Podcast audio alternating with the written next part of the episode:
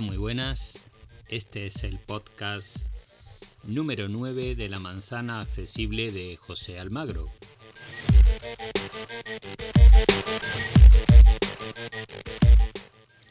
Hoy vamos a hablar de aplicaciones GTD o lo que es lo mismo, aplicaciones para gestionar nuestro día a día.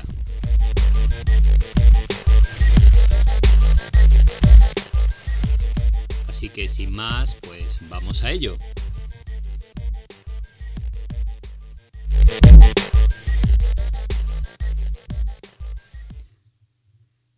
Bien, en estas aplicaciones, eh, como sabéis, podemos encontrar multitud de ellas en la tienda de aplicaciones eh, de nuestros dispositivos. Son aplicaciones que nos permiten gestionar tareas, como decía, que nos permiten gestionar tareas, que nos permiten poner avisos según una serie de posibilidades y las hay muy completas y hay otras que no lo son tanto y también las hay muy accesibles y hay otras que no lo son tanto.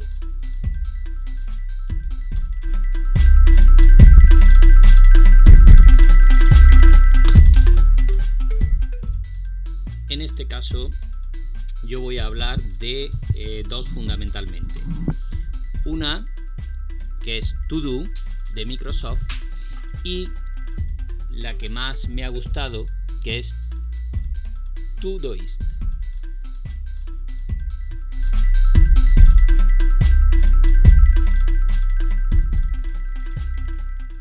A continuación voy a ponerlas en mi iPad para que podáis ver un poco el, sistema que utiliza cada una de ellas. En este caso deciros que la de Microsoft es más sencilla, son las dos totalmente accesibles, por cierto.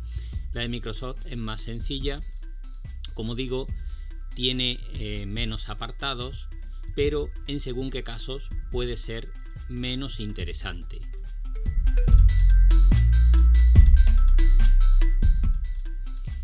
En el caso de gente que se dedique laboralmente a temas en los que maneja distintos proyectos con muchas actividades, desde luego todo para mi gusto es ideal. Esta nos permite crear proyectos, crear dentro de los proyectos actividades, subactividades, etc. Y una magnífica organización que nos permite acceder rápidamente a cualquiera de ellos.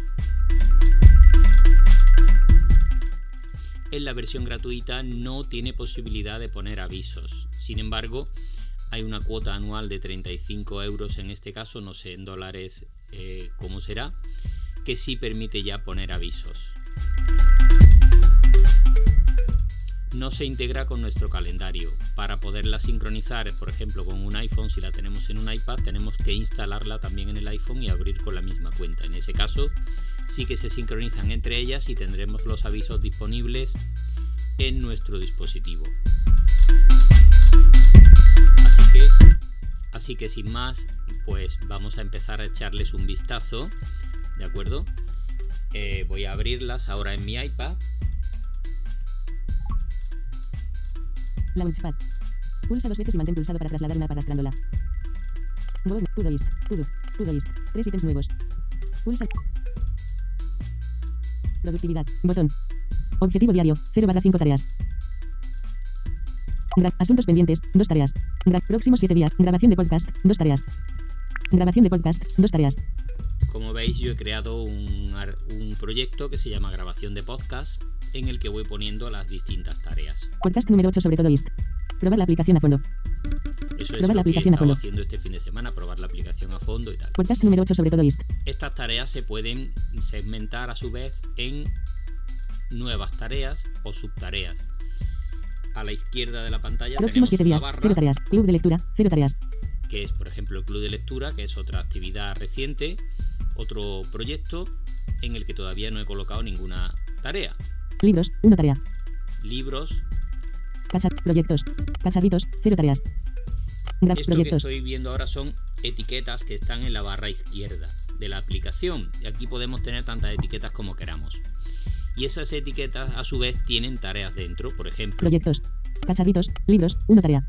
Libros. Libros, Libros una tarea. he puesto una tarea. Libros. Buscar. Botón. Más acciones. Arroba libros. Encabez. Siri de Arturo Pérez Reverte.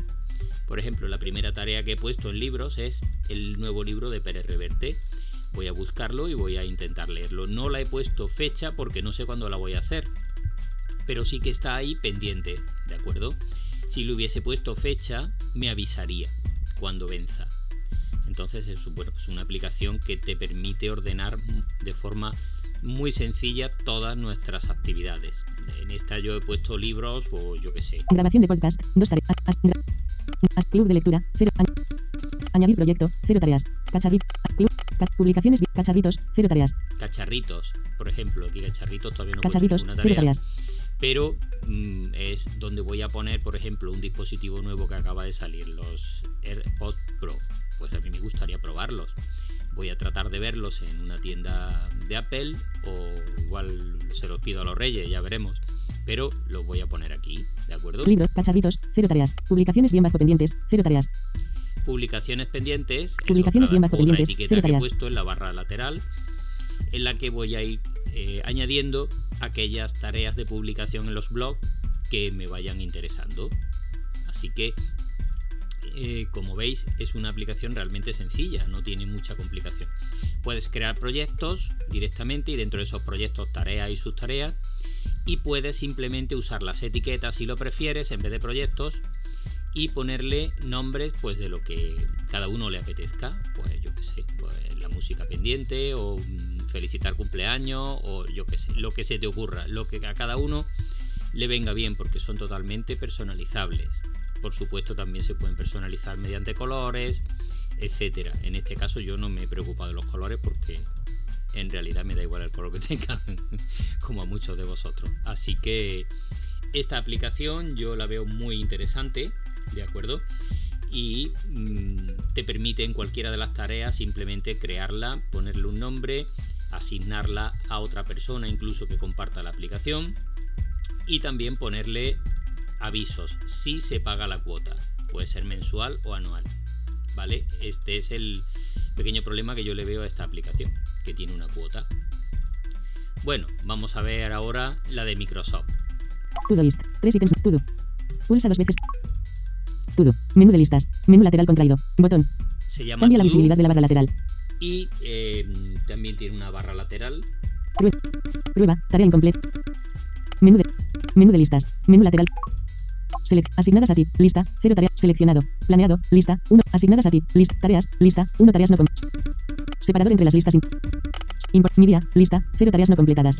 Esta Pulsa dos veces para mostrar las tareas de la en lista. este sentido porque eh, solo se pueden crear listas de tareas. De, con toda la extensión que uno quiera. También es muy parecido a lo de las etiquetas de la otra aplicación, pero la otra permite crear proyectos específicos sobre los que se pueden colgar tanto etiquetas como actividades o subtareas o como se le quiera llamar. En realidad el funcionamiento es similar, pero esta aplicación para crear una tarea tiene un campo en el que pones el título y luego te tienes que ir a la bandeja de entrada donde está la tarea para poder temporalizarla. Y sí, permite también ponerle un aviso, etcétera, etcétera, incluso compartirla con otras personas. En realidad es muy similar, pero más sencilla. Yo esta aplicación eh, la recomendaría pues para el día a día de la mayoría de nosotros. Que no tenemos a lo mejor eh, que estar en una empresa en la que tenemos multitud de proyectos, sino que trabajamos pues con, con- lo del día a día. Las cosas que tenemos pendientes, desde una lista de la compra que puede ser compartida mm, hasta cualquier otro tipo de, de avisos que queramos ponerlo. Ya sabemos que eh, en las aplicaciones de avisos de calendario, recordatorio y demás se pueden también crear listas y se pueden poner avisos y todo esto. Pero estas aplicaciones nos permiten centralizar en un único sitio toda la actividad que se suele denominar GTD, ¿vale? Que es la gestión de la gestión de tareas avanzada. permite planificar, etcétera, etcétera. Entonces esta aplicación, por ejemplo, pues tiene tareas planificadas, tiene... Pantalla atenuada. En realidad, mm, como os digo, eh, las dos son muy accesibles. Pulsa dos veces para A abrir. mí, Modo en de este caso, mm, me ha parecido más completa la de Todoist, si bien hay que tener en cuenta que es de pago y eh, To es gratuita.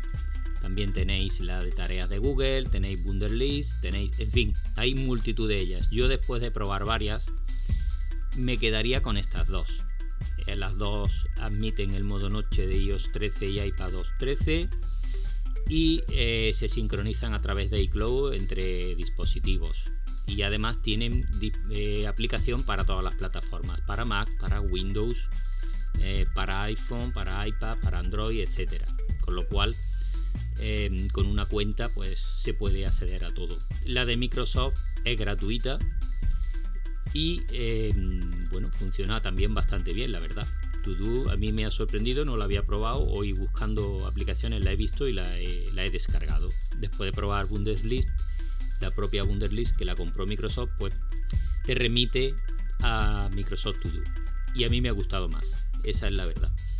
Así que bueno, espero que os interese este tema y que le echéis un vistazo, sobre todo a las gratuitas si no queréis invertir mucho dinero, porque la de Todoist de la versión gratuita permite hacer casi lo mismo con algunas menos profundidad y sobre todo sin posibilidad de que nos avise mediante sonido o notificaciones. Que esto pues ya depende de cada uno. Si entras diariamente a ver lo que tienes pendiente en tu bandeja de entrada de Todoist pues sin problema puedes utilizar la gratuita perfectamente